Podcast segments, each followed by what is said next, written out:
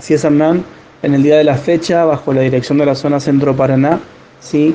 realizamos algunos cambios en el área programática número 8, en este caso más precisamente en lo que respecta al centro de testeos, que hasta el último viernes pasado funcionaba en el Salón Parroquial Cristo Redentor con ingreso por calle Iguazú y que a partir de hoy ya está funcionando en las instalaciones del Hospital Viejo de Jardín América, ¿sí?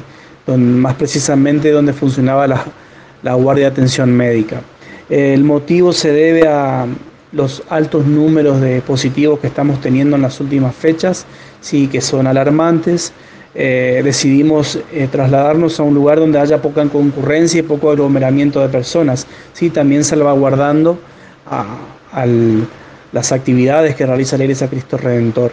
El centro de testeo va a funcionar de 7 a 11 horas de la mañana, ¿sí? Eh, vamos a hacer cupos ilimitados para todos aquellos que necesitan. Lo que sí le pedimos a la gente que se acerquen eh, cuatro días posterior al contacto directo con un COVID positivo, ¿sí?